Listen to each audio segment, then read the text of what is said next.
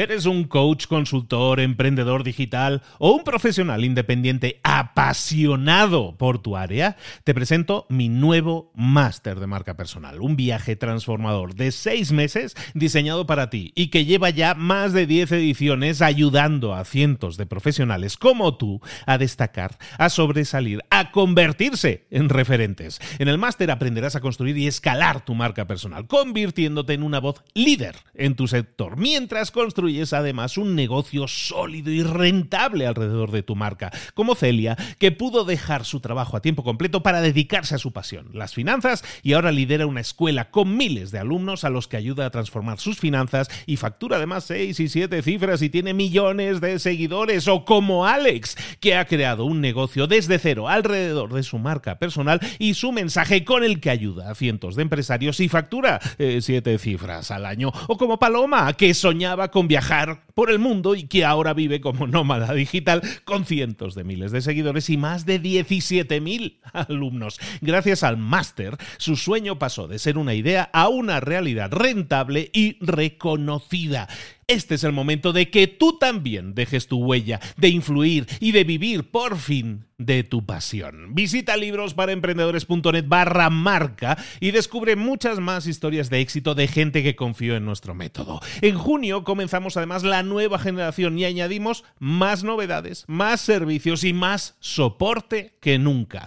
Únete a la élite de profesionales que ya están cambiando sus vidas. ¿Estás listo? ¿Estás lista para desarrollar tu marca personal y ser nuestra próxima historia de éxito? Pues visita librosparaemprendedores.net barra marca y comencemos. Hoy vamos a hablar de hábitos clave, de hábitos poderosos. ¡Comenzamos!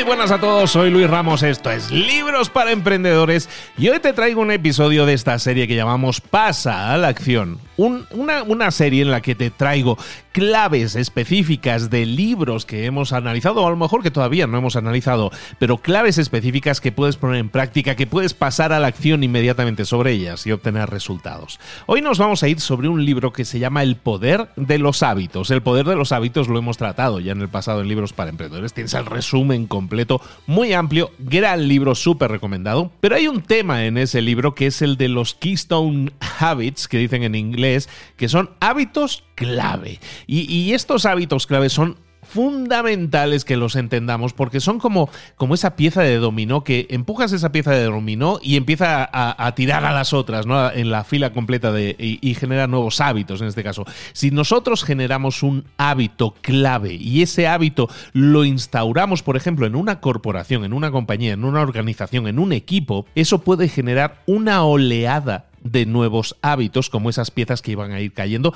simplemente porque nosotros eh, le dimos un empujoncito a la primera. Vamos a hablar entonces de estos hábitos que puede implementar eh, un grupo de gente, no solo una persona eh, individual, sino también un grupo de gente, que son los hábitos clave que llaman en el libro.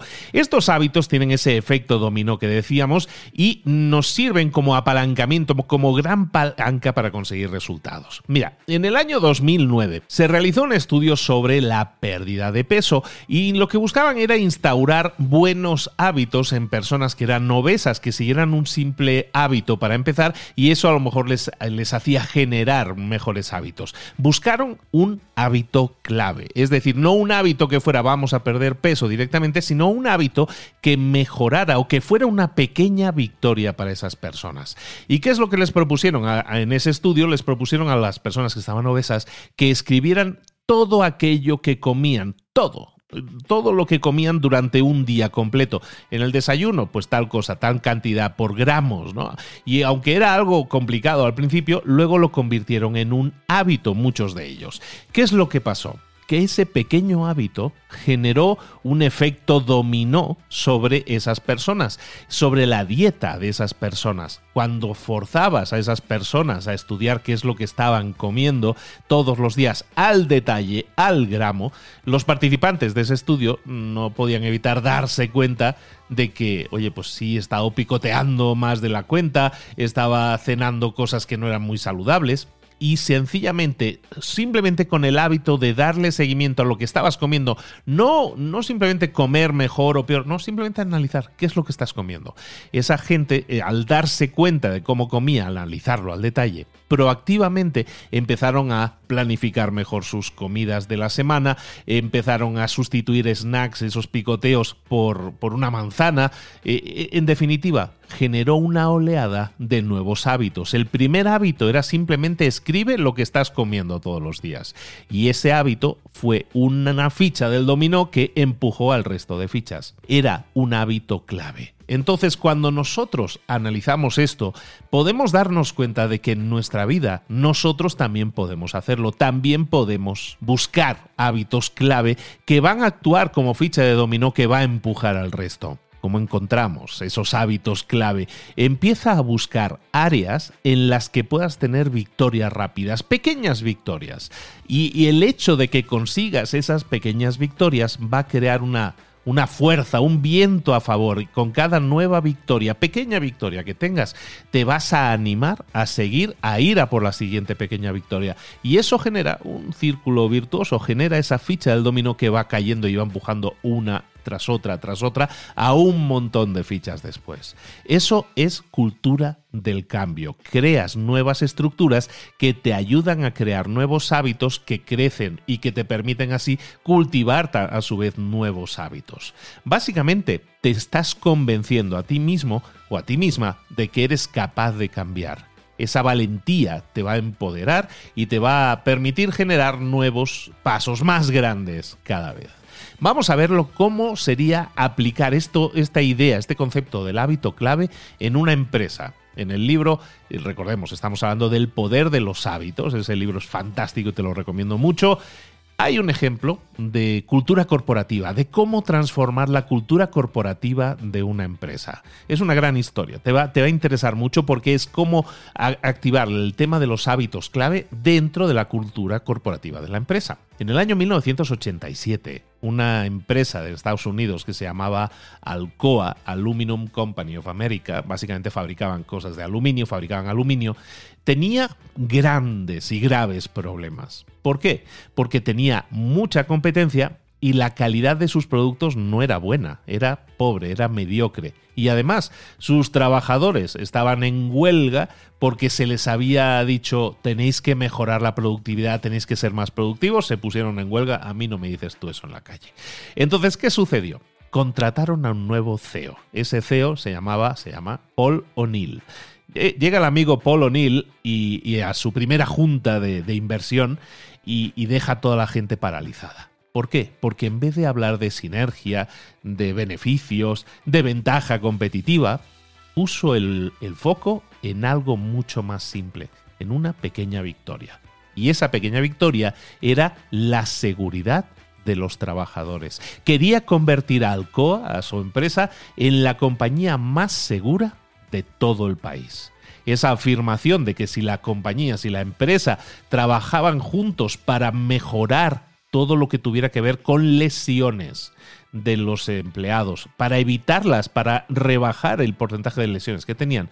Eso generaría hábitos, hábitos en toda la organización que buscarían a su vez la excelencia en el trabajo. Simplemente vamos a enfocarnos en mejorar la seguridad de los trabajadores, que no se nos lesionen, que no haya accidentes. ¿Qué pasó en esa reunión? Que los, de la inversión, los inversores, los inversionistas, eh, se quedaron petrificados este tío está loco, esta persona debería enfocarse en algo que genere beneficios, no en un área que no nos va a generar beneficios.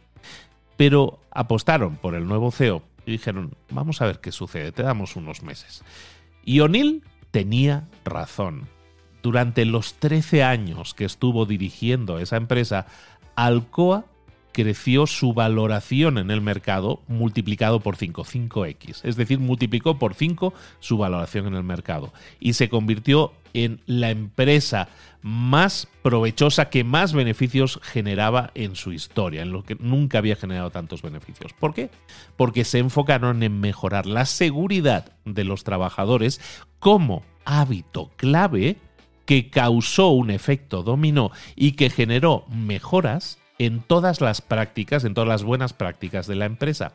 ¿Qué es lo que hizo? ¿Cómo lo hizo? Mira, lo primero que hizo es dejar un mensaje muy claro en toda la compañía, en toda la empresa, de que la seguridad de los trabajadores era la prioridad número uno. La gente sería promovida, sería, mejoraría sus puestos o sería despedida dependiendo de su intervención en la, en la falta de seguridad de los trabajadores. Entonces las recompensas se empezaron a establecer, pero también la nueva forma de funcionar. En el libro del poder de los hábitos nos dicen que para instaurar un nuevo hábito tenemos que utilizar tres fases. Eh, para instaurar el primera, eh, un hábito, vamos a necesitar. La primera fase es la señal. La segunda fase es la rutina y la tercera fase es la recompensa. Entonces, la señal es lo que activa el, hábito. ¿no? En este caso, la señal era la lesión de un empleado. Eso activaba, era era el activador. Entonces se generó una rutina. Una rutina era algo que la gente tenía que hacer. ¿Cuál era la rutina? Pues que el presidente de cada unidad de negocio debía reportarle directamente al CEO, directamente a O'Neill, en las siguientes 24 horas de la lesión del empleado, debían reportarle el presidente de la unidad, en las siguientes 24 horas debería presentarle un plan que asegurara que esa lesión nunca volvería a pasar a ningún empleado. Esa era la rutina. Es decir, en 24 horas necesito un plan para que esto no vuelva a pasar nunca más. ¿Y cuál era la recompensa? Que todos aquellos que, están involucrados en esa mejora recibirían una, un positivo, una, una mención positiva. ¿Qué es lo que sucedió? Que cada vez que había una lesión, eso implicaba cambiar muchísimas cosas en la estructura de la empresa a nivel comunicación el presidente de un área de negocio tenía que estar con los ojos muy abiertos y, en contacto permanente a lo mejor con los gestores de las fábricas, ¿no? Los gestores que están en las fábricas. Y a su vez los gestores de las fábricas debían estar en contacto permanente con los trabajadores y todo conectado, interconectado, todo comunicado para evitar lesiones o para actuar rápidamente en el caso de lesiones, porque en 24 horas esa, esa cadenita de, mensajes tenía que conectarse para generar un plan que analizáramos qué es lo que había pasado, cuál era el problema, si era un problema de una máquina, si era un problema de un, de un recurso, cuál era el problema y cómo evitar que vuelva a suceder. Eso implicó que la comunicación en la empresa mejoró como nunca lo había hecho.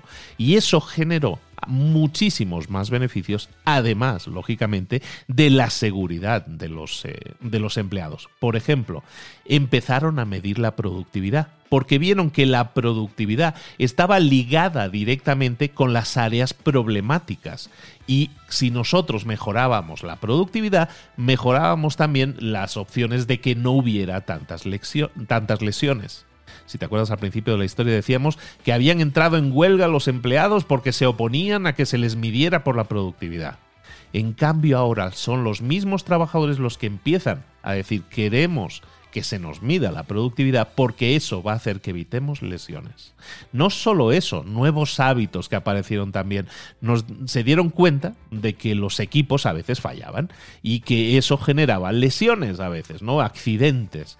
Y si, ¿qué pasaba si una fundidora de aluminio empezaba a gotear aluminio así y eso quemaba a la gente? Bueno, pues que tenía que ser reemplazada para evitar lesiones.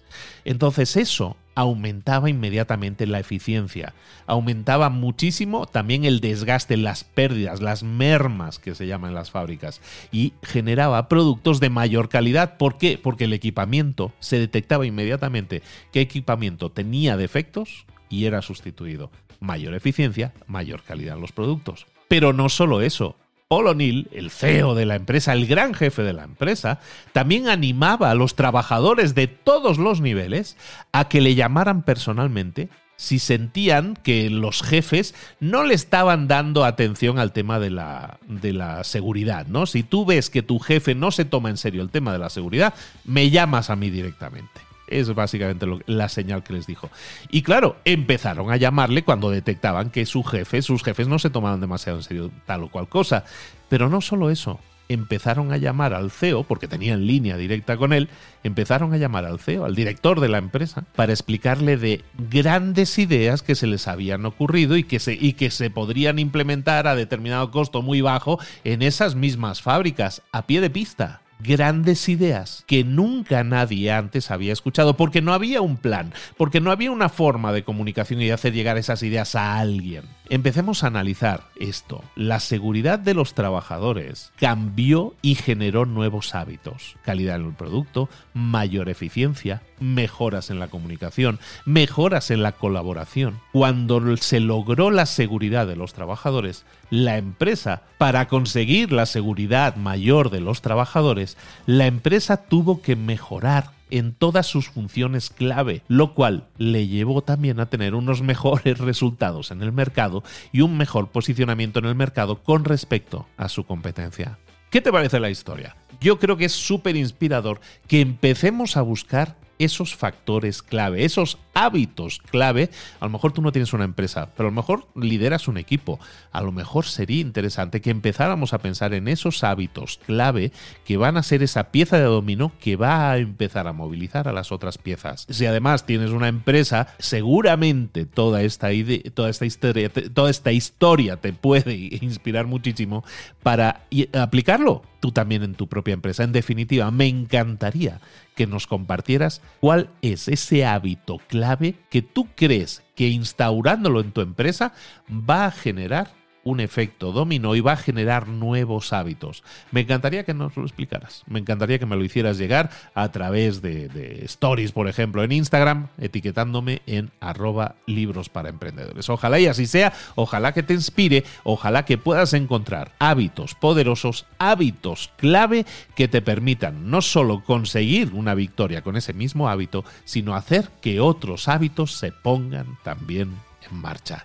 Estos libros para emprendedores, hoy hemos traído del libro El poder de los hábitos, el hábito clave que puede cambiar, que puede generar el efecto dominó en un montón de hábitos. Un abrazo grande de Luis Ramos. Nos vemos en un próximo episodio con un nuevo resumen en libros para emprendedores. Saludos.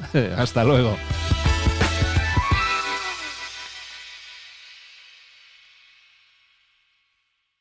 ¿Eres un coach, consultor, emprendedor digital o un profesional independiente apasionado por tu área? Te presento mi nuevo máster de marca personal, un viaje transformador de seis meses diseñado para ti y que lleva ya más de 10 ediciones ayudando a cientos de profesionales como tú a destacar, a sobresalir, a convertirse en referentes. En el máster aprenderás a construir y escalar tu marca personal, convirtiéndote en una voz líder en tu sector, mientras construyes es además un negocio sólido y rentable alrededor de tu marca, como Celia, que pudo dejar su trabajo a tiempo completo para dedicarse a su pasión, las finanzas, y ahora lidera una escuela con miles de alumnos a los que ayuda a transformar sus finanzas y factura además seis y siete cifras y tiene millones de seguidores, o como Alex, que ha creado un negocio desde cero alrededor de su marca personal y su mensaje con el que ayuda a cientos de empresarios y factura eh, siete cifras al año, o como Paloma, que soñaba con viajar por el mundo y que ahora vive como nómada digital